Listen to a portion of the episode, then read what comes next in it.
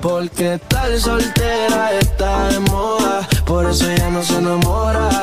Estar soltera está de moda, por eso no va a cambiar. Yo no sé si está de moda o no, pero vamos a estar claros que esta canción que estamos escuchando tiene muchísima razón. Claro, ¿está soltera está de moda? Yo creo que sí, claro. Ahora, eh, si usted se pone a pensar en su abuelita, su abuelita cuando estaba soltera era una loser, porque a los 14 años había, miren, que montaba barriga muchacho y todo. Pero en la actualidad como que está mejor visto que nunca que si estás, estás soltero, no tienes a alguien al lado, no eres tan fracasado como antes se pensaba. Correcto, de eso vamos a estar hablando hoy, así que si usted es de las solteras o solteros, porque obviamente aplica a ambos géneros, pues ahí eh, le va a tocar, le va a tocar la fibra. Y si no es soltero, ya se casó o se divorció o es viudo o algo así por el estilo, también le va a tocar porque de eso tenemos cucharadas. Así Ahí. es. Y bueno, una cucharada demasiado transparente es la que te queremos dar en este momento, en el episodio número 50. Y estamos contentos porque estamos solteros, estamos de moda con Bad Bunny, Daddy Yankee y hasta Lunay, porque wow, llegar a 50 episodios es más que la pubertad. Es correcto, hay mucha gente que cuando llega a los 50 hace una rumba con piñata y batitubo. Ah, todo, sí. todo lo hace. Nosotros ni tenemos una cosa ni tenemos la otra, pero tenemos los aplausos. Sí, claro, todo el mundo está feliz. Gracias, pueblo. Aquí está nuestro- Por- nuestra gente. Estamos a punto de nos jubilarnos. Estamos a punto de jubilarnos. Estamos ya, ya estamos metiendo la planilla, ya tenemos que ver las horas, las horas que tenemos. Pero lo cierto es Oye, que. tú sabes que no me gusta estar eh, cercanos a los 50, y aquí me pongo serio, porque si qué? estamos cercanos a los 50, comenzamos a estar cercanos al grupo de riesgo del coronavirus. Por ejemplo, pero eso es por esta época nada más, porque sencillamente cuando encuentran la vacuna está listo, ahí no va a pasar nada. Lo que les iba a comentar es que es muy importante para nosotros que ustedes estén aquí y es muy importante para nosotros también que se suscriban a nuestro canal de YouTube. Sí, así es. Asimismo, dele allí a suscribirse, dele allí a la campanita para que de alguna manera u otra le hagamos saber cuando el video se sube y ustedes puedan ser de los primeros en que cada episodio, ya estamos en los 50, Sí. bueno, que lleguemos a los 100 y usted estos 50 que falten, se lo diga todos los días, todos los martes y todos los martes, perdón, los lunes. y los jueves. Eso, todos los, lunes, y jueves. y los jueves le diga, hey, hay un nuevo episodio de Demasiado Transparente, dale, dale, dale, dale, suscríbete de una vez. Y por supuesto, si tú eres de nuestros favoritos, porque los que están escuchándonos en nuestras plataformas como Apple Podcast, Google Podcast, Spotify, son la- los oyentes más eh, fieles a nosotros, Claro. porque están siguiéndonos desde el principio. No olviden darle cinco estrellitas en Apple Podcast. Si estás escuchándonos en Spotify, sería increíble que compartas en tu historia de Instagram a demasiado transparente para que las personas le hagan clic. Todo el mundo allí eh, se suscriba, nos escucha y se una a la adicción del podcast más sincero de la 2.0. Hablando de eso, hay que aclarar que muchísimas personas nos preguntan que cómo es eso que el más sincero de la 2.0. La 2.0. La 2.0 es un término muy antiguo que se le refiere a la internet. Claro, es a la evolución de nuestra vida. Es como la segunda vuelta de todo lo que estamos acostumbrados Entonces, a ver. cuando usted escuche que demasiado transparente es el podcast más sincero de la 2.0, es que es el más sincero de la internet. Exactamente. La internet, entiendan. A, eso se refiere.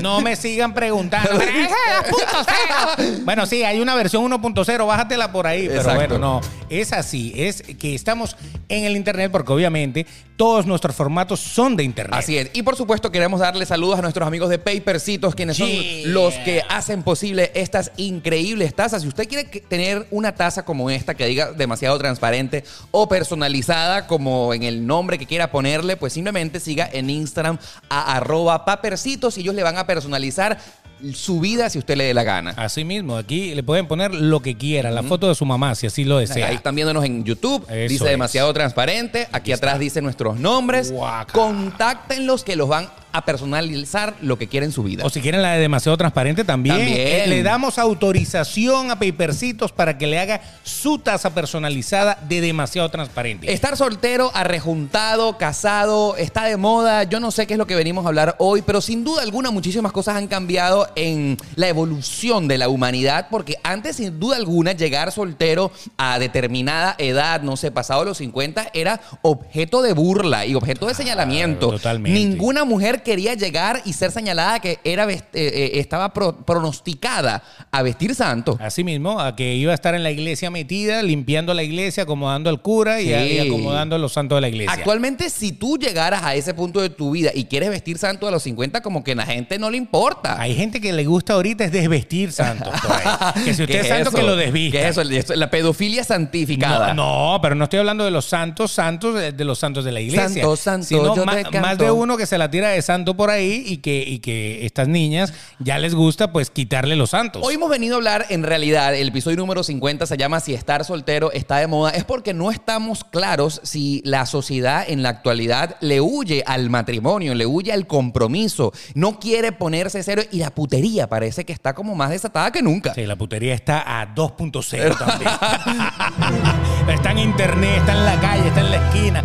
Lo que pasa es que los tiempos han cambiado de tal manera de que lo que antes era un tabú, pues ahora está como mucho más abierto Mm. a, a verlo. Y entre los tabúes de antiguamente, fíjate bien, vamos, hoy vamos a hablar de relaciones y, y de la evolución de las relaciones. Sí. Es muy interesante esto. De la actualidad de las relaciones. Por eso, porque eh, antiguamente una mujer, eh, va- vamos a hablar primero de las que fueron más oprimidas, la esclavitud, la mujer, porque el hombre siempre, en, en la sociedad de nosotros, siempre fue como que tenía más cancha. Era más hombreriego. Era- exacto. Hom- hombreriego, mujeriego. todo- mujeriego. Todo, lo que termine en Exacto. griego. Tú eras mujeriego, tú eras, bueno, así son los muchachos. Exacto, era permitido. Era normal, hasta con la burra le podías dar si tú querías. Upa. O sea, hasta zoofilia podía haber y era normal. Deja que el muchacho coja burra, déjalo quieto. ¿Tú cogiste burra, Beto? Nunca cogí burra. ¿Te, quedaste Me con la cogía más de una que era medio burronga, pero, pero más nada. Pero oh, ahora, te Qué quedas despectivo, Beto. te quedaste o sea, con la gana- burronga por grandota, no, no vayan a pensar. A Ahora, ver. ¿te quedaste con las ganas de coger una burra? No. No, no, la curiosidad. No, no, no, para nada. Eh, yo, yo conocí a un tipo que se había pegado una gallina. Oh, wow. Y yo, y yo siempre dije, ya va, pero ya va, ya va.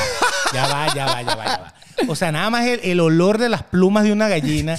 Y tú imaginas introducir tu miembro en el rabo de una gallina. No, ya va, pero una O sea, pregunta. ¿Qué es esto, Las veces que pana? yo me he imaginado, porque, queridos amigos, yo me he imaginado todo. Yo soy un tipo súper creativo en mi mente, siempre ando pensando. Con una culebra.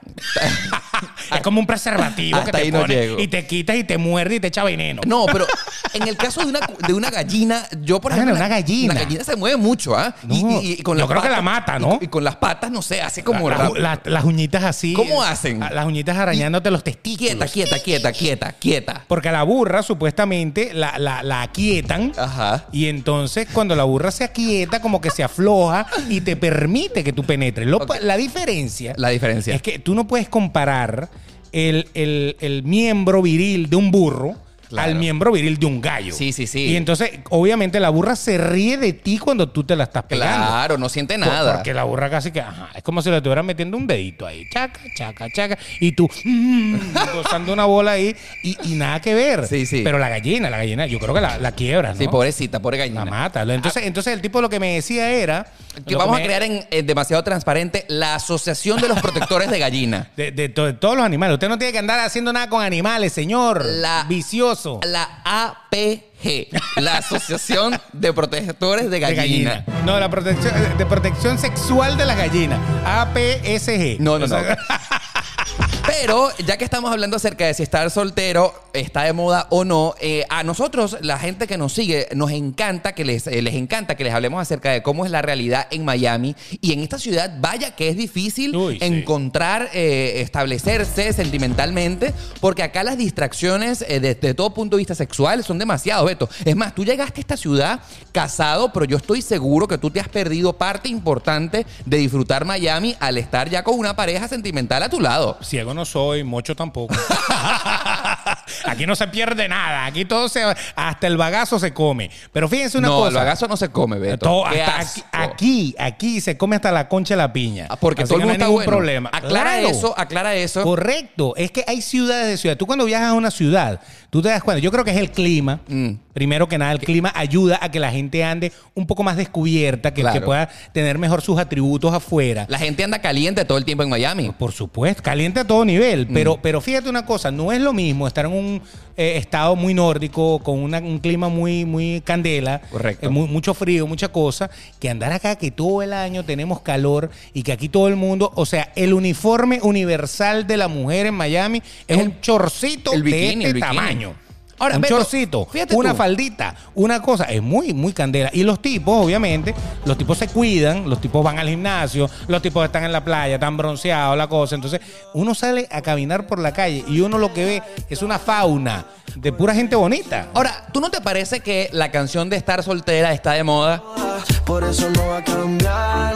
Se inspiró justamente en Miami, en una ciudad en la que es tan difícil y por todos los argumentos que acabas de decir, ya que aquí todo el mundo está caliente, la gente está en la calle, la fiesta, a compararlo con una eh, ciudad un poco más fría, nórdica, donde a juro obligatoriamente tienes que estar dentro de tu casa para que pues te des calor con otra persona, porque no puedes salir a la calle debido a que es muy frío y el clima no ayuda. Es decir, que tú consideras como la primera gran conclusión de este episodio que el calor ayuda a que la putería en Miami pues eh, ande rueda libre, ande y, suelta. y en el Caribe y en todos lados, porque obviamente eh, el hecho de poder ir a la playa cuando te dé la gana, Sí. el hecho de poder andar como te dé la gana, la gente entrena, va para la calle, trota, pasea el perro, hace de todo. No es que en las otras ciudades no se haga, pero hay ciudades que para, para empezar no tienen playa, o sea que de, de vaina y te vas para un río, para una laguna, y no es lo mismo, obviamente. Y aparte de eso, la gente anda como, hay otra cultura. El hecho de llegar a Miami, en este caso, o de llegar a cualquier isla del Caribe o cualquier país de los de nosotros, es ya sinónimo de fiesta. ¿Tú no te has dado cuenta? Sí. Que todo, eh, por ejemplo, el, el norteamericano, el americano, el gringo, cuando llega a México, cuando llega a, a- a Puerto Rico, cuando llega a Dominicana, el, el- fiesta. No. Lo primero que hace es echarse una pea con tres margaritas. No, no, no. Y atención a todas las personas que nos están escuchando. Por ejemplo, el símil de vivir en Miami es como que si nosotros en Claro. Venezuela viviéramos en Margarita. Por O sea, ejemplo. en la Asunción, en Porramar. Todo el mundo viene a fiesta. La gente que, por ejemplo, nos escucha en México. Vivir en Miami es como vivir en Cancún. En Cancún. En Cancún, exacto. exacto. O en Acapulco en su buena época. Exacto. Eh, en, en- en Dominicana vivir en Punta Cana, una cosa así. Claro, es O sea, complicado. la gente va a rumbear, a pasarla bien, al sol, al calor, y todo el mundo trata de ir lo más bueno que puede estar. Y entonces, se te hace complicadísimo tener una familia, tener una relación Obvio. seria, porque acá tú vives en, en el centro, en el epicentro del pecado. Este es el infierno, señores. Y pero ese infierno que tiene el poco de diablo, sí, el poco de diablo. Bueno, ese este es el infierno. El Caribe, el calor, la cosa, yo creo que atrae todo eso. Y eso, la gente que no vive en ciudades así, pues eh, nos tiene como una pequeña envidia y cuando vienen se desatan. Yo no sé si envidia o se no. desatan. Pero hablando del calor, hablando del calor literalmente, ya comenzó el verano acá en la ciudad y es insoportable. O sea, el clima que asciende a prácticamente 40 grados centígrados, sube a más de 100 grados Fahrenheit. eh, eh, Ayer estuvo a 105, 100, algo así. una Yo cosa decía, loca. Y y se va a poner peor.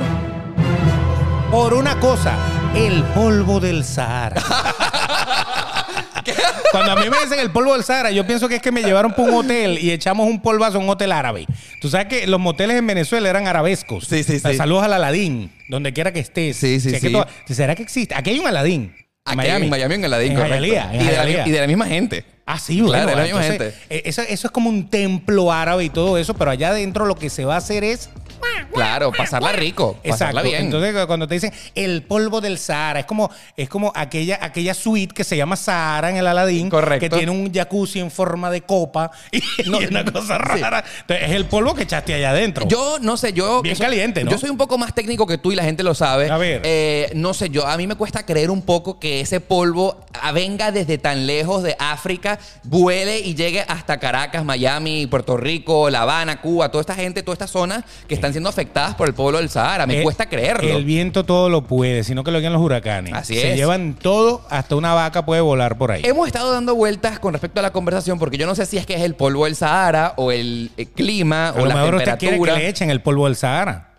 ¿Por qué polvo no? con bastante calor y arena. Puede ser, ¿no? Sí, sí, sí. Le llamamos el polvo del Sahara. Hemos, es que justamente estos todos factores que estamos analizando, eh, estamos trayéndolo a la mesa de discusión de demasiado transparente porque no estamos seguros si son los factores que hacen que estar soltero esté de moda, sobre todo en una ciudad tan caliente como Miami. Pero bueno, vamos a llevarlo entonces al contexto de la vida. A la vida, a la vida. Antiguamente, antiguamente, eh, en la época de las abuelas, porque Sí. esto, esto ha sido evolutivo. En la época de las abuelas, usted, si usted quería caerle a una mujer, porque en la época de las abuelas ni hablemos de parejas homosexuales. No, eso no existía. Pecado. Era, era, era. O sea, eh, hijos del demonio, ¿no? Mi, mi Entonces, abuela todavía me pregunta que si salgo con alguna polla y yo le digo que sí. Por si acaso, para que no le termine de dar el infarto. Menos mal que mi abuela no es española porque lo entendería como quiero que lo entienda. Textual, eh, cualquier cosa, si algún día tú, ¿por qué no me habías dicho? Claro, hostia, abuela, yo le había dicho que era con una polla. Exactamente. Estoy que flipo. bueno, entonces, en la época de la abuela, para que eh, tú pudieras vivir socialmente aceptada, Sí, sí. Porque hombre es una cosa, mujer, en la época de la abuela, usted tenía que casarse. Y para casarse, no era que tú te ibas a ir para la playa el fin de semana con el novio y que ibas a tener un novio hoy, lo mandaste para el coño y te eh, buscaste otro novio. No. En esa época tenía que el tipo que te había visto en la plaza, en la iglesia, para que tú veas qué aburrido era el mundo, ¿no? Te había visto por ahí, el tipo que te había visto tenía que ir a tu casa, tocar la puerta y decirle a la señora que era tu mamá o a tu papá, Quiero pedirle la mano a su hija. Exacto. quiero salir con su hija, quiero pedir la mano de su hija. Si se sentaban en la sala y hablaban del tema y ellos aceptaban, ellos- lo primero que hacían era hacerte un análisis de quién es tu familia, de dónde eres tú, qué estás haciendo tú y qué vas a hacer para vivir. Bueno, tú sabes que en la sociedad japonesa todavía es así. Ah, bueno, y en la árabe también. Hay que pedirle la mano al papá para saber si yo me puedo llevar a su hija. correcto. Y hay sociedades todavía que existen en el mundo en el que la mujer no tiene derecho a escoger quién va a ser su pareja. no, y hay sociedades en que la mujer vale dinero. Claro. O sea, que, que tú la vendes por 30 rupias y dos camellos, una cosa Exactamente. así. Y me la compré. Y, y es mía, y es para mi hijo, porque yo le compré la, la mujer a mi hijo. Eso no está bien, No, pero no, no. estamos hablando de nuestra sociedad en donde estar soltera está de moda, porque en esa no. Eh, en aquella época, pues obviamente, después de que te decían el sí, que el señor, no sé, vamos a poner un, un nombre de señor. Eh, No sé. El señor Hernández. Ambrosio. Hernández. Oye, casualidad, Ambrosio Hernández. Exacto. Saludos, Ambrosio. Ok. Bueno, el señor Ambrosio vino a pedir la mano de mi hija. Entonces ahí empezaban a salir, pero salían con chaperona, con la lamparita. Siempre, no podían salir solos. Pero tú sabes, Beto, que eh, eh, eso así era antes, así se mantiene en algunas sociedades actualmente, actualmente, pero vamos a estar claros que te forzaban al matrimonio. O sea, Correcto. Y con esa persona. Y con eso. O sea, Eso. ¿por qué como contexto global cultural estar casado era obligatorio? Era como el máximo fin. Estar casado está de moda. Eh, Esa era en esa época. Exacto, ¿no? vamos a hacerlo otra vez en, en coro para que combine. Uno, dos y tres. Estar casado está de moda. Por eso que, Que se joda. Qué horrible, qué horrible. Ya sabemos por qué no cantamos reggaetón, ¿no? Porque Pero, usted- o sea- bueno, hay que meterle ahí un, un efecto eso a Anuel. Tú sabes que yo, es, yo siento que esto causó muchísima frustración en muchísimas mujeres, sobre todo, porque estaban Correcto. Obligadas. El máximo goal, la máxima meta de la vida era establecer una relación matrimonial en el que esa pareja, ese matrimonio tenía que ser perfecto. Nadie se podía montar cacho. Y era, por supuesto, hasta que la muerte Ey. nos separe. ¿Nadie se podía montar cachos? No. La mujer no podía montar cacho. El hombre, aunque no era formalmente aceptado que montara cacho, era socialmente aceptado que montara cacho. De Ahora, hecho- la mujer no. De hecho, tan grave es- Tan grave es lo que estamos hablando en este momento, era que en los matrimonios antiguos, si la pareja no funcionaba, si habían problemas en el matrimonio, había que aguantarse porque la sociedad era mal visto que te divorciaras. El Entonces, divorcio era ah, malo. Era, era- divorcio era malo, habían problemas en la casa, pero eso nadie lo podía saber porque llegar al tema de separarse ibas a ser eh, eh, señalado públicamente, eras en el escarnio público, que bolas, te divorciaste. Una fracasada. Una fracasada total. Y entonces no, tú tenías que aparentar al resto de la sociedad a que a ti te iba bien porque tú tenías que ser una señora de la casa en el que el matrimonio funcionaba. No aceptaste que tu marido te montó cacho, que eso es normal. Wow, cuánta infelicidad por el tema de aguantar por el qué dirán. Horrible, horrible, Es el horrible. que dirán. Y entonces la, la vida era diferente porque la vida de la mujer en ese caso era eh, los oficios de la casa, sobre todo. Sí. No es que no hubiera mujeres profesionales, siempre las ha habido. Pero eh, estamos hablando del, de- del goal, de- del, del momento, era casarse, tener una familia, mientras más grande, más bendiciones tenías en la vida y criar a tus hijos y así sucesivamente. Beto, qué horrible el qué dirán. Esa palabra que es una frase más allá y aparte una regla social, ¿no? Porque no solamente en el tema de los matrimonios nos importaba qué es lo que opinaban los demás acerca de nosotros. En mi caso yo recuerdo particularmente cuando a mí me tocó salir del closet con mi mamá a los 19 años, a ella no le importaba tanto lo que ella sentía, a ella lo que le importaba era lo que iban a decir sus amigas, el resto de las personas, el qué dirán y qué vas a decir tú. De hecho, justamente anoche, antes de grabar eh, este episodio demasiado transparente, estaba leyendo en Twitter a alguien, un gay, eh, un amigo gay, no me acuerdo quién era en este momento, que había confesado a su papá su homosexualidad y era un señor mayor. Y ese señor en realidad no le preocupaba a su hijo, ni le preocupaba la opinión del señor mayor, le preocupaba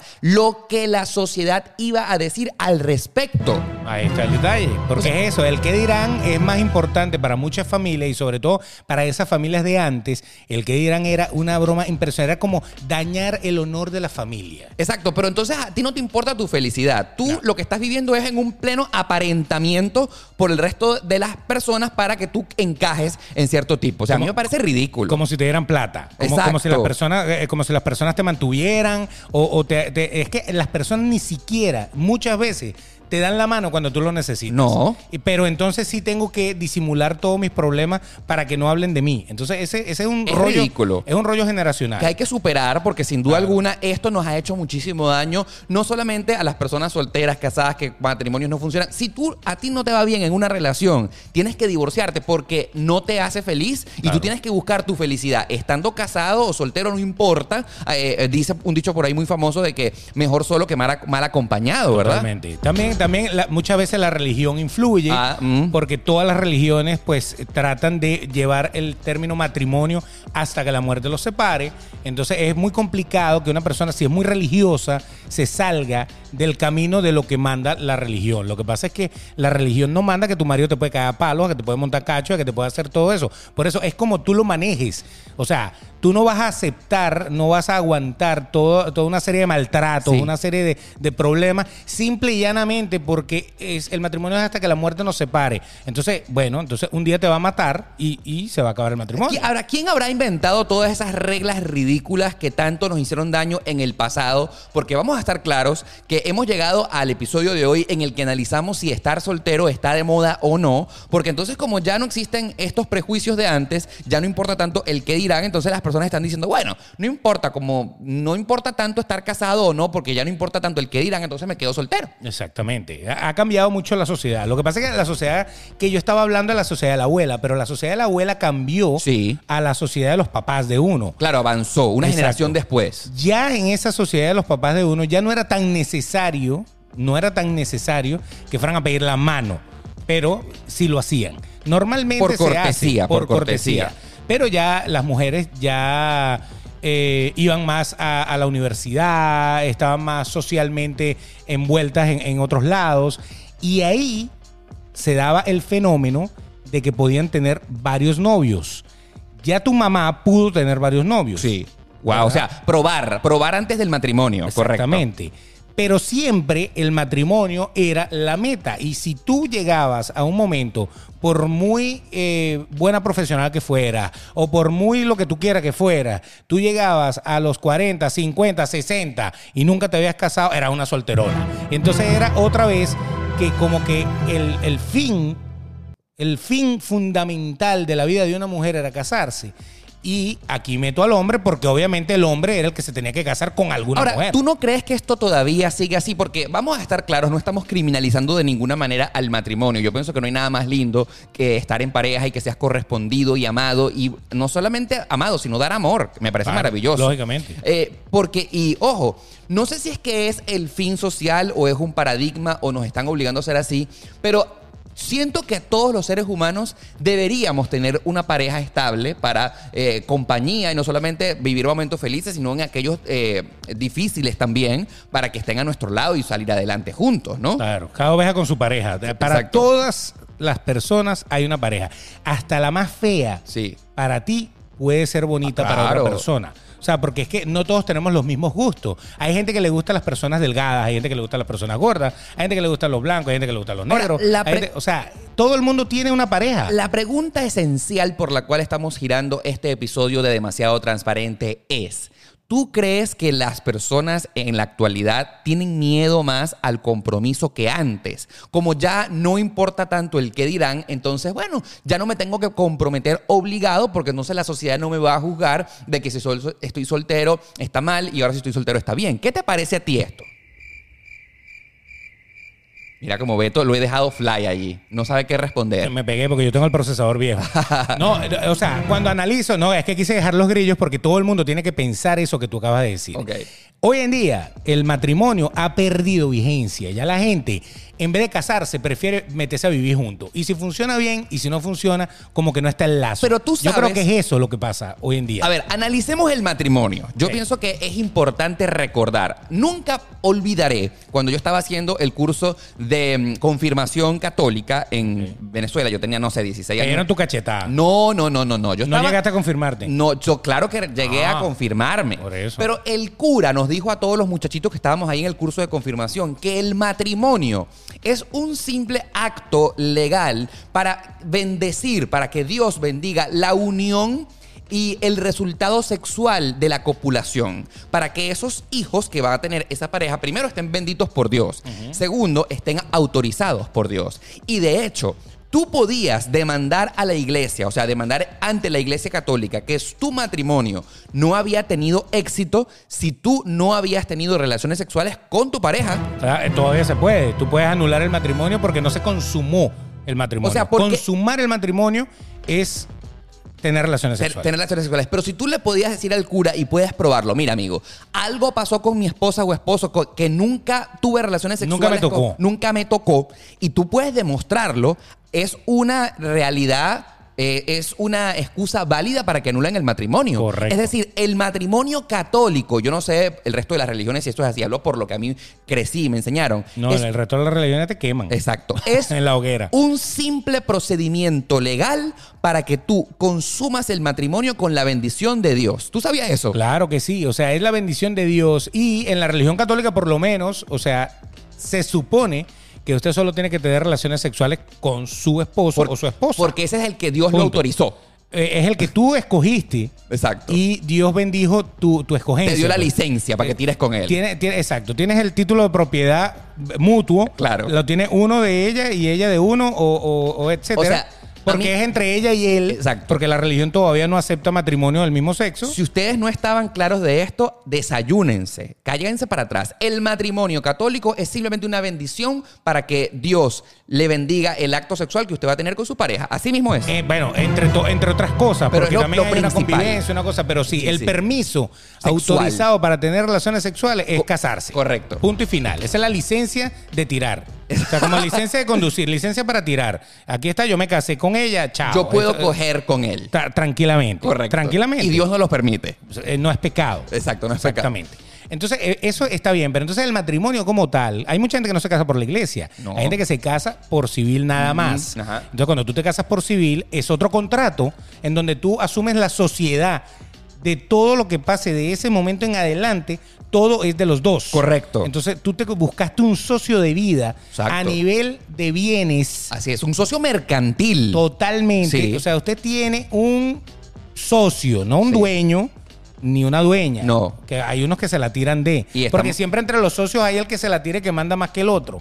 Bueno, esto es una sociedad tal cual un contrato. Así es. En donde usted, de ese momento en adelante, porque todo lo que pasó atrás y lo que son herencias No. y eso, eso queda por No. fuera, de ese momento en adelante, a lo mejor los abogados tienen eh, más, más este concepto más claro. Sí, sí, pero sí. Eso es lo que entendemos Sí, sí, nosotros. sí.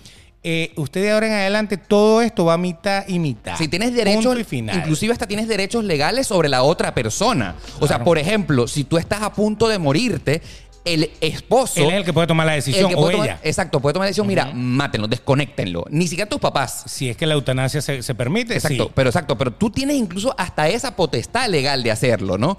Ahora, ah, ¿por qué hemos querido em, descifrar todo esto y recordar todo esto? Es que el matrimonio son simples procedimientos legales, es algo de papel. Ojo, va mucho más allá de papel, es el compromiso que tú tienes con esa persona. Estamos hablando de- de- del matrimonio como tal, pero obviamente el matrimonio encierra muchas cosas. Absolutamente. Porque obviamente la convivencia, todo lo, lo- lo que se vive ma- casados, tus Es muy hijos, lindo. la enseñanza, las cosas, esas son cosas que, que eso está fuera de todo lo que estamos hablando ahora. O sea, son... El contrato como tal para poder hacer todas esas cosas es firmar el papel. De Tan hecho, sencillo yo como eso. pienso, ojo, yo no me he casado, pero según la experiencia de todos mis amigos que sí lo han hecho, consideran que el compromiso matrimonial de estar con otra persona comienza en el momento que tú te pusiste el anillo de compromiso para casarte. ¿Ok? Ahí es donde tú dices, mira, sí, voy a estar contigo y voy a compartir porque me gustas, te amo y quiero llevar esto a otro nivel. De hecho, muchísimas personas después que ponen el anillo de compromiso ni siquiera llegan al momento de casarse, de firmar el acta matrimonial porque es suficiente. Claro, es que, es que ya es lo que te estoy diciendo. Hay mucha gente que ya, el que se casó por la iglesia y por el civil, siempre hay que casarse por el civil. Claro, sí, sí. Para casarse por la iglesia te exigen que te tienes que casar por civil y tú vas con el matrimonio civil, por eso es que la gente se casa primero por civil y después se casa en la iglesia. Por la iglesia. Tienes que estar casado civilmente.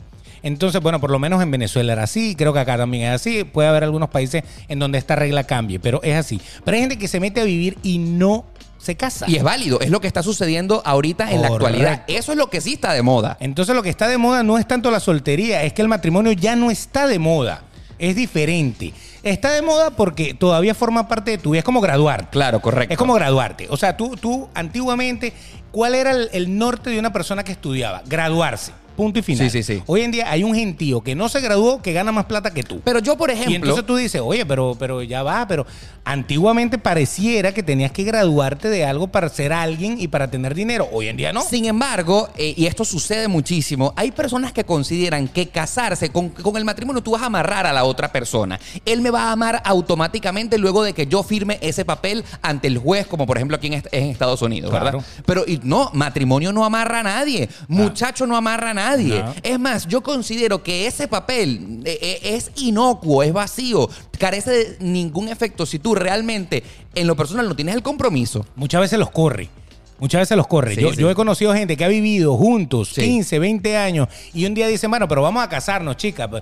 Llevamos 20 años viviendo juntos, pero vamos a casarnos. Sí. Y se casan y a los dos años están divorciados. Para mí- para O sea mí- que a veces los corre. Para mí, casarme, ojo, esto yo no sé opinando porque no estoy casado ni estoy ni cerca de pasar, pero ojo, eh, no cambia absolutamente nada en la relación. Es lindo, es un momento lindo que tú celebras el amor, no, porque aparte de firmar el documento, lógicamente, haces una fiesta, compartes con tus amigos, está toda esta cosa romántica de, de las fotos, de la rumba. La fiesta que no celebras tú, la celebran son todos los amigos. Tú estás abollado ahí. Exactamente. Te estás tomando fotos, estás en todo y todo el mundo ¡ah! Eh, sí, la rumba, la tomándose rumba. tu rumba y, y tú, y tú ni siquiera te das tiempo de cometer nada. Pero el matrimonio no Saludos a los que fueron a mi boda. se los tenía que decir y se los dije. Claro. Punto y final. Tú no Así. celebraste tu boda, tú no la disfrutaste, pues. Un palo de boda y yo no disfruté nada. A- a lo que quería- O sea, disfruté el hecho de, pero, pero, eh, eh, tómate la foto. Eh, Vengan para acá, que tienen que bailar esto, que tienen que hacer aquello, que tienen que. ¿Y en qué momento me siento y me echo palos con los panas? No, No, no, no, no. a las 4 de la mañana cuando ya todo el mundo se está yendo. Ahora, ¿será que estar soltero está de moda? Porque justamente la gente eh, ahora en la realidad es más realista y sabe que el matrimonio, que es más allá de toda la fiesta que acabamos de hablar, es un papel, es un papel, un papel, un, más, más bien un trámite legal, en la cual es bonito, yo sí considero que es bonito, luego de que tú has compartido muchísimos años de tu vida y que el amor que sientes por la otra persona está más que probado. O sea, eh, no hay más nada de qué decir.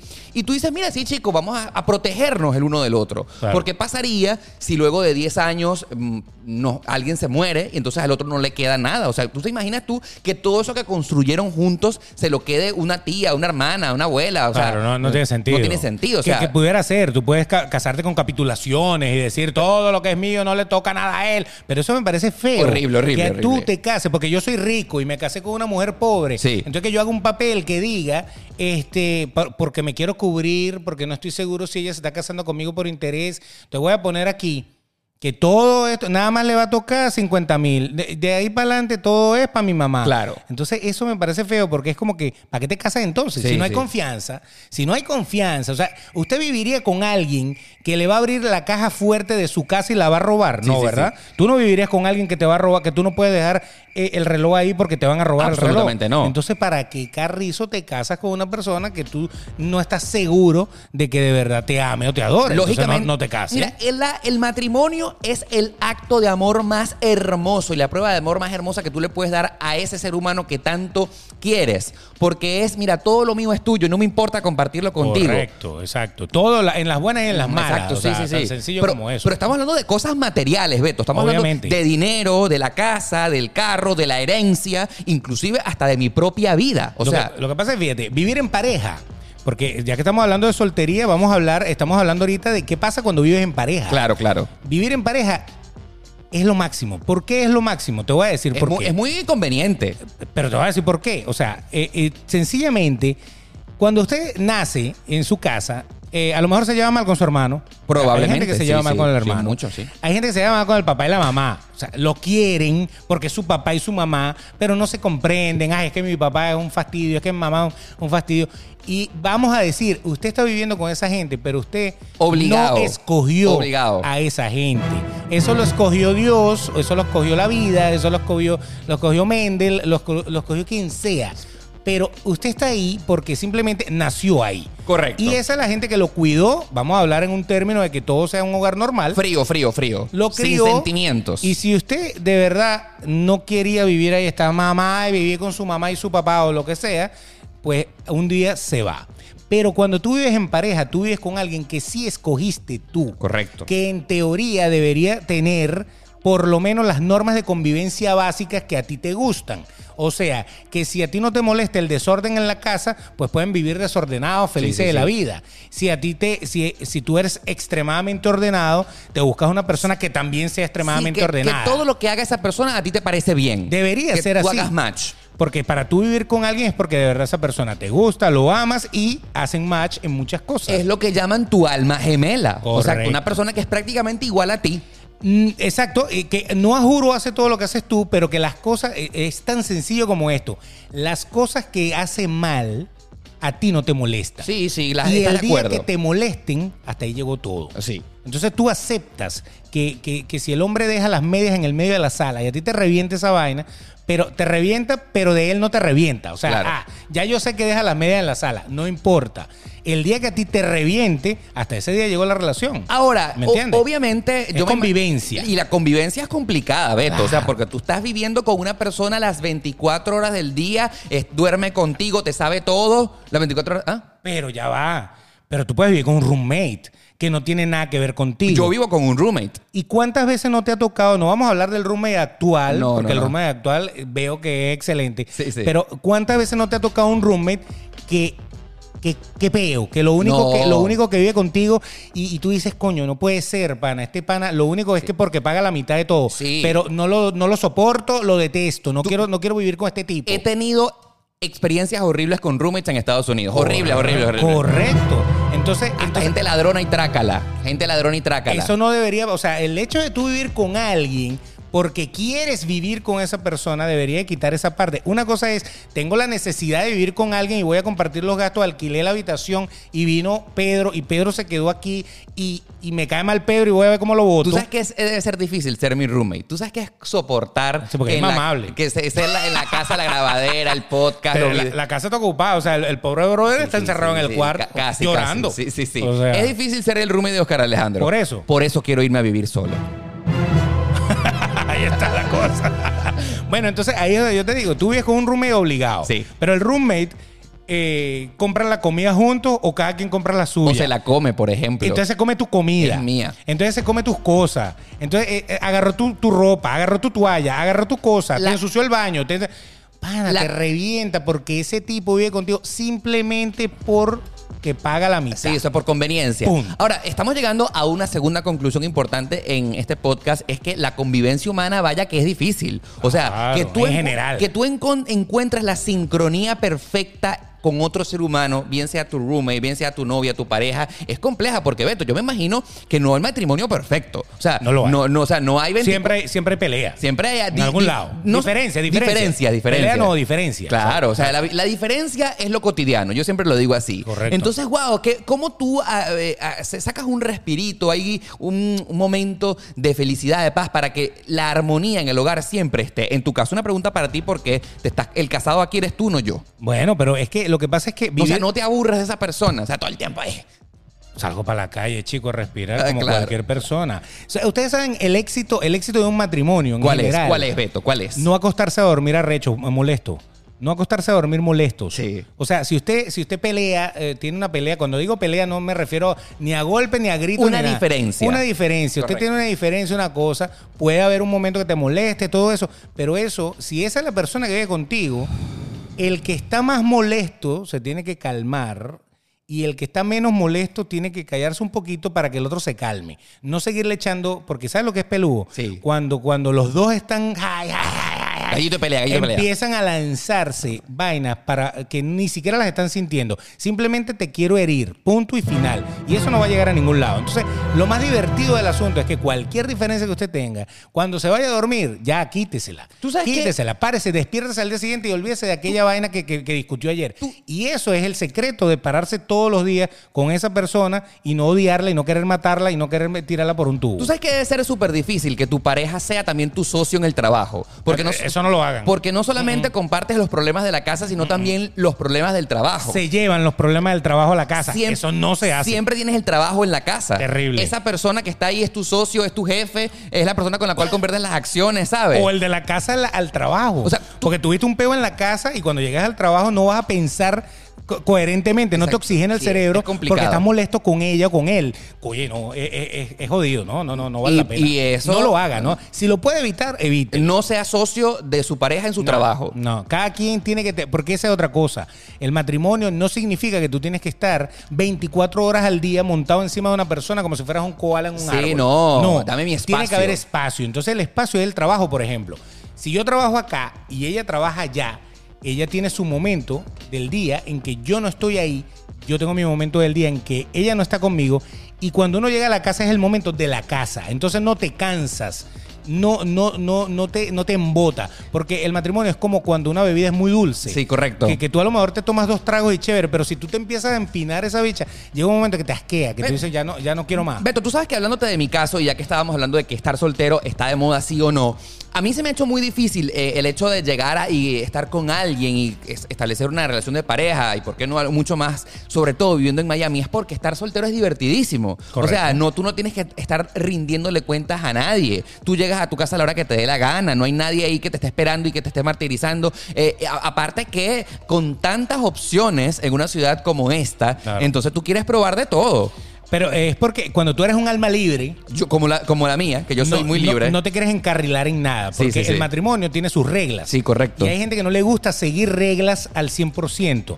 Todos seguimos reglas, porque, hay- o sea, el que me diga, yo no sigo las reglas. O sea, que cuando la, la luz se te pone roja en el semáforo, tú pasas Mira, de largo. Mira, mira, fíjate O tú. sea, Vamos para rendirle tributo al nombre de este episodio. Tú sabes que para los que me siguen en mis redes sociales, yo públicamente he dicho que me encantaría tener una pareja. O sea, de- estoy buscando en este momento. eh, esa es como la intención. Exacto. Pero me pasó muy recientemente ¿Con que. bigote o sin bigote? Sin bigote, preferiblemente. bigote. Aunque ¿Barba? Es rico porque te da cosquillita cuando te da besitos. Eso, entonces eso, puede eso ser. está muy bien, ya Eh, saben. Pero en estos días apareció un candidato. Oh. eh, apareció un candidato. eh, fuimos a comer, salimos. Y entonces era el prototipo del típico hombre.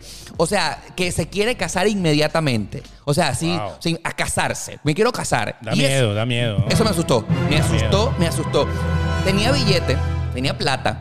Era un buen, un buen candidato, billete, dinero, un apartamentazo increíble. O sea, eh, familia estable, ciudadano americano.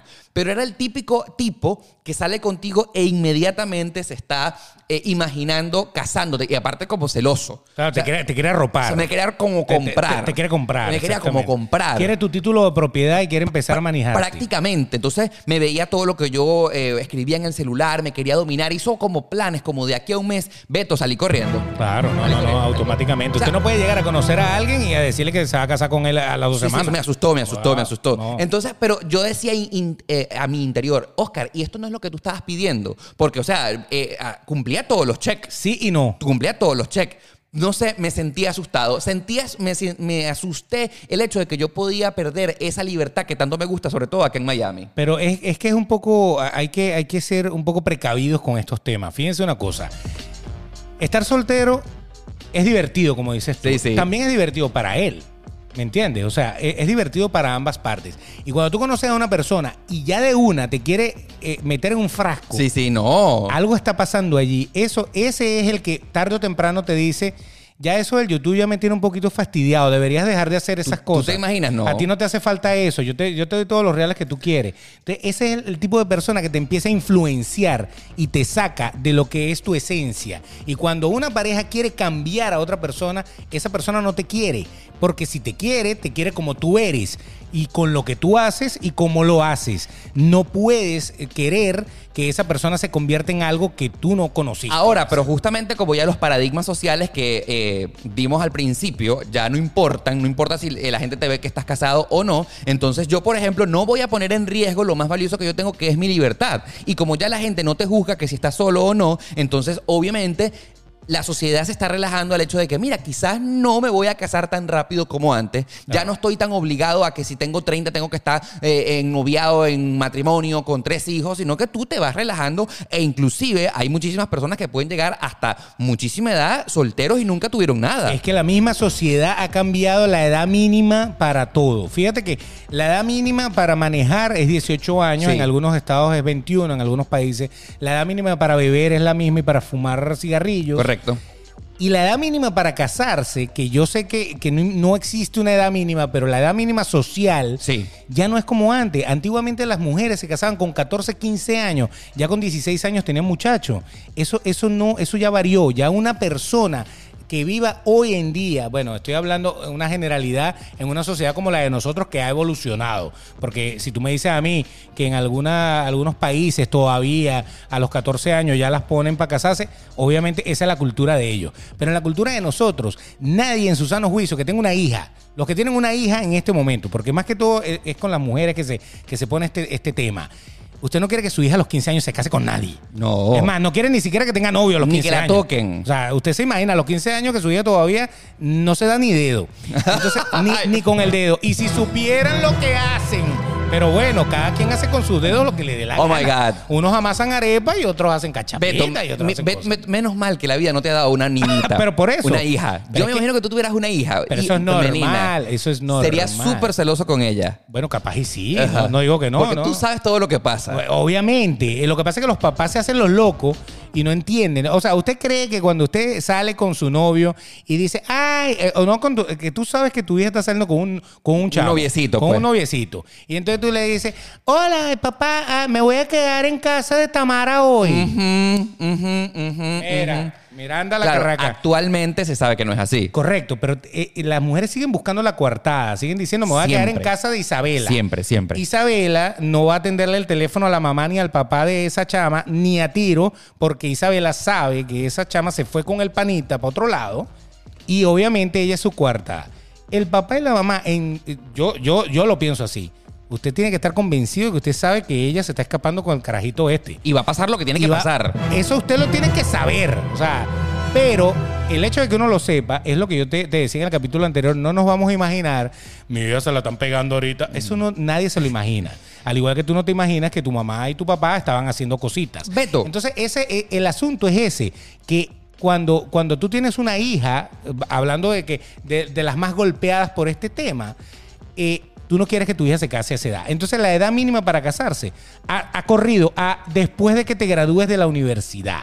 Mira, yo lo que Como pienso... que es el primer goal graduarse. Mira, pero yo pienso que, que estos paradigmas sociales todavía continúen en el que hay que obligarnos a casar porque esa es la máxima felicidad, así como las películas de Disney. Encontré mi príncipe azul y, ten- y ese es el máximo, eh, eh, la meta de mi vida, vivir felices para siempre con otra persona. Mira, claro que sí, pero no tiene que ser obligatoriamente el modelo que hay que seguir, porque entonces le dice a muchísima gente que si no consigues esto, entonces eres un frustrado y te sientes mal y te sientes que no la diste, sientes que eh, compartidamente con los demás no lo lograste en la vida. Y yo quiero llegar a este punto porque eh, a mí me enseñó, sin querer queriendo, el ejemplo de cómo se puede ser feliz y exitoso en la vida sin ni siquiera haberte casado. Quiero mandar un saludo, yo sé que no lo está escuchando, mi tía, mi tía Mary Acuña Parra. Actualmente, esta viejita, porque es viejita, tiene 101 años. Y digo yo que no nos está Wow. escuchando porque ya está bastante senil.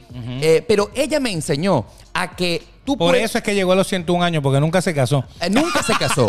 Ella me enseñó algo importante que es que con tal que tú ames, sea lo que sea que hagas, puedes estar casado, el amor tuyo puede ser a tu pareja, a tus hijos. Pero mi tía fue una profesora de universidad muy, muy exitosa que luego la universidad la llevó a ostentar el cargo de cronista de un pueblo que se llama Montalbán en el estado Carabobo y fue cronista de ese pueblo durante 30 años. Y ella amó el hecho de ser escritora, escri- eh, eh, eh, redactó muchísimos libros, los publicó, fue la cronista de ese pueblo, amaba a Montalbán como su máxima expresión de su vida. Y ella nunca tuvo ni siquiera pareja, no se casó, no tuvo hijos, y yo nunca la vi frustrada por no tener pareja, ni lamentando por eso, ni muchísimo menos la sociedad la señalaba por haberse quedado solterona. Entonces ella me enseñó el ejemplo de que primero el amor tú puedes dárselo no solamente a una pareja, a la mascota, sino también a esa profesión con la cual tú te puedes realizar como ser humano. Y es, es ahí donde yo quiero llegar al máximo punto de esta conversación, en que la realización de nuestra vida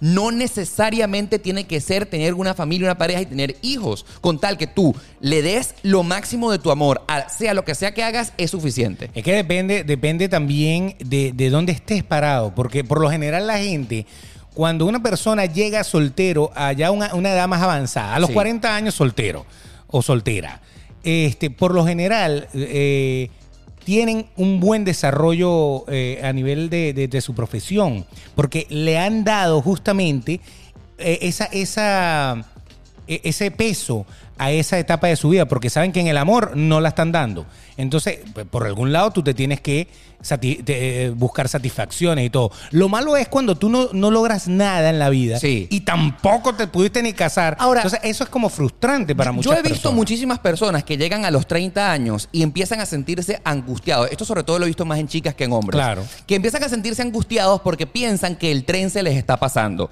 Y obviamente, vamos a estar claros, luego de los 30 y ya llegado a los 40, es más difícil encontrar una pareja y casarte por primera vez porque estás teniendo tu primera relación matrimonial ya a los 40 años. No, Y y lo, y- y lo que tú pides es distinto. Claro. Entonces, claro, empiezan aquellas frustraciones, empiezan aquellos sentimientos de que, wow, no la estás dando en la vida, no lo estás logrando, pero pienso que eso son cosas que te, nos han enseñado lamentablemente como presiones sociales de que si no a los 30, a los 40 años estás casado y tienes una familia, entonces eres un fracasado. E- esa no. se quedó solterona. No, no, no, no, no. Y yo he visto a muchísimas chicas y un saludo y un respeto y un cariño a todas las chicas que nos están escuchando y viendo. No se sientan presionadas. Yo he visto una presión desaforada eh, de mujeres a los 20 años de que tengo que casarme, tengo que tener un hijo tengo que, no sé, porque tengo que amarrar a este hombre. Porque si no es una angustia horrible. Horrible, sí.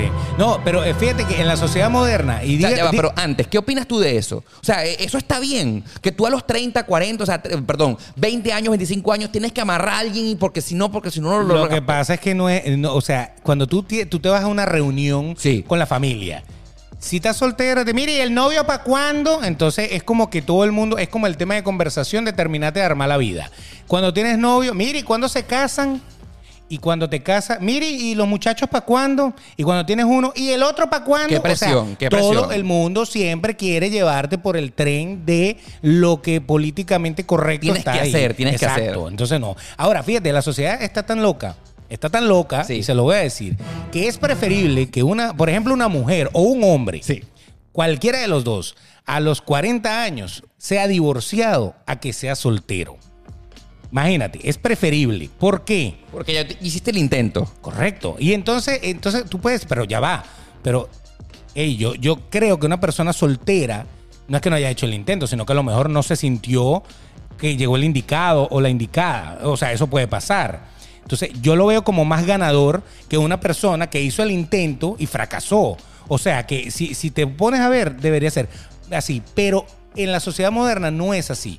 Porque si yo llego a los 40 años, por ejemplo, niño o niña, llega a los 40 años y es divorciada, decir soy divorciado es que por lo menos lo intenté, por lo menos conviví con alguien, por lo menos conozco lo que es el matrimonio y puedo sentarme a la mesa contigo a hablar del tema.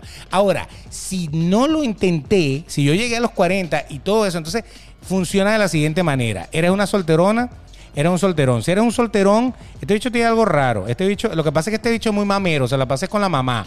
Sí. Este, este bicho es niño grande. Pero ahí Este bicho- volvemos. este que, que tendrá, ese debe tener algún problema, porque ese, ese nunca se casó. Pero ahí volvemos. Y la mujer igual. Lógicamente, a estar viviendo del qué dirán. Exactamente. Y me parece terrible. No tiene que ser así. Ahora, lamentablemente, y yo sí lo quiero decir acá en esta parte de- del episodio, es que hay una presión por pensar que estar casado, tener una familia, tener hijos, es lo que tú tienes que hacer. Es exitoso. Es, el modelo de que si no lo lograste, Correcto. entonces estás mal. No, pana, no. O sea, ciertamente deseamos, yo deseo tener una pareja, yo deseo formar una familia, pero no es que si no lo hago, entonces fracasé en la vida. No. O sea, el, el modelo de establecernos de que ese es el éxito está mal. O sea, tú puedes ser exitoso no solamente teniendo una familia, una pareja, sino en muchísimos aspectos de la vida. Por favor, esto me parece que te- hay que tenerlo claro, porque si tú no logras esto, puedes ser feliz de muchísimas otras maneras. Claro, eh, eh, eh, yo les puse el ejemplo del que se gradúa. Hay gente que no se gradúa que son exitosísimos empresarios. Claro, claro. Que- y, no, y con esto no estoy queriendo decir, ah, este está diciendo que, que no estudiar es bueno. No, hay gente que no estudió, que no, pero, pero, pero son gente que tiene un talento especial o son gente que, que le echó pierna a la vida y no son menos exitosos que muchos que se graduaron y ni trabajo tienen. Y eso es como, la- eh, eh, el matrimonio es como graduarse en la vida para mucha gente y realmente no lo es. Y tú sabes que también considero peligroso que debido a este modelo que nos han enseñado, hay personas que creen que lograrlo en la vida, que la felicidad es estar casado con alguien. Y entonces se casan apresuradamente con el primero que les prestó atención. Y esto es otra cosa que me parece peligrosísima. Claro. Porque tú no te enamoras, o hay personas, perdón, hay personas que no se enamoran de la otra persona, sino se enamoran de la idea de estar casados. También. Esa- de la idea, ah, yo creo que voy a ser feliz cuando mm, tenga un matrimonio, la casa, el perro y los hijos. No, pana. O sea, yo creo que hay personas que no se toman el hecho y el tiempo de enamorarse de ese otro ser humano. Y viven infelices. Y que, que lo diga el coronavirus que metió tres meses a la gente a vivir 24 horas con su pareja. ¿Cuántos y cuántos no se divorciaron o se odian ahora porque de verdad no se soportan y no se Mira, toleran? mi manera de ver las cosas es la siguiente. Yo que primero cuido mucho mis sentimientos porque yo me enamoro fácil, fácil. Yo soy más enamorado, pero como que sé... Pepe Le.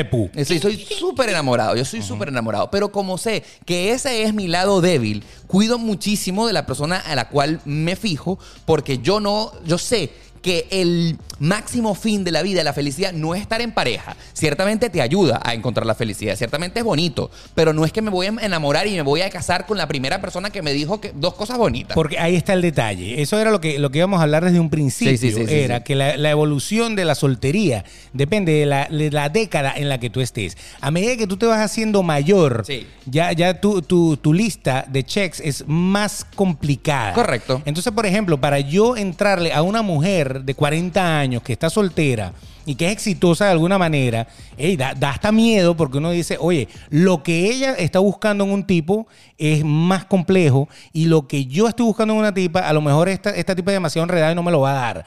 Y de la misma manera pasa con el hombre. Entonces, ¿tú qué es lo que está sucediendo? Si hablamos de un Oscar con 18 años, a lo mejor se enamoraba facilito de Sí. cualquiera. Pero hablando de un Oscar actual, el Oscar actual se le apareció el, el príncipe de los príncipes. hace dijo unos que días, no. Y dijo que no porque, hey, hubo algo que te prendió las alarmas Sí, y sí, ya tú eres más cauteloso. La experiencia. Si yo no me he tirado por ese hidrotubo, yo no me voy a tirar con el primero que se me atraviese. Entonces te pone súper más exigente y eso te va cerrando. Pero eso no te frustra. Absolutamente Hay gente no. que se frustra y dice, ¿por qué yo no puedo? Que entonces se tiran y se van con el primer loco que se le atravesó solamente como para cumplir la, la- la- la cuota. Sí. No hay que cumplir cuotas. Amigos, cero presión social, por favor, hay que dejarse llevar por el que dirán. El primero que tienes que ser feliz eres tú mismo. Obviamente. Sin dejar que los demás opinen o no. Los demás, como dijo Beto anteriormente, no te están pagando la cuenta, no te están pagando nada.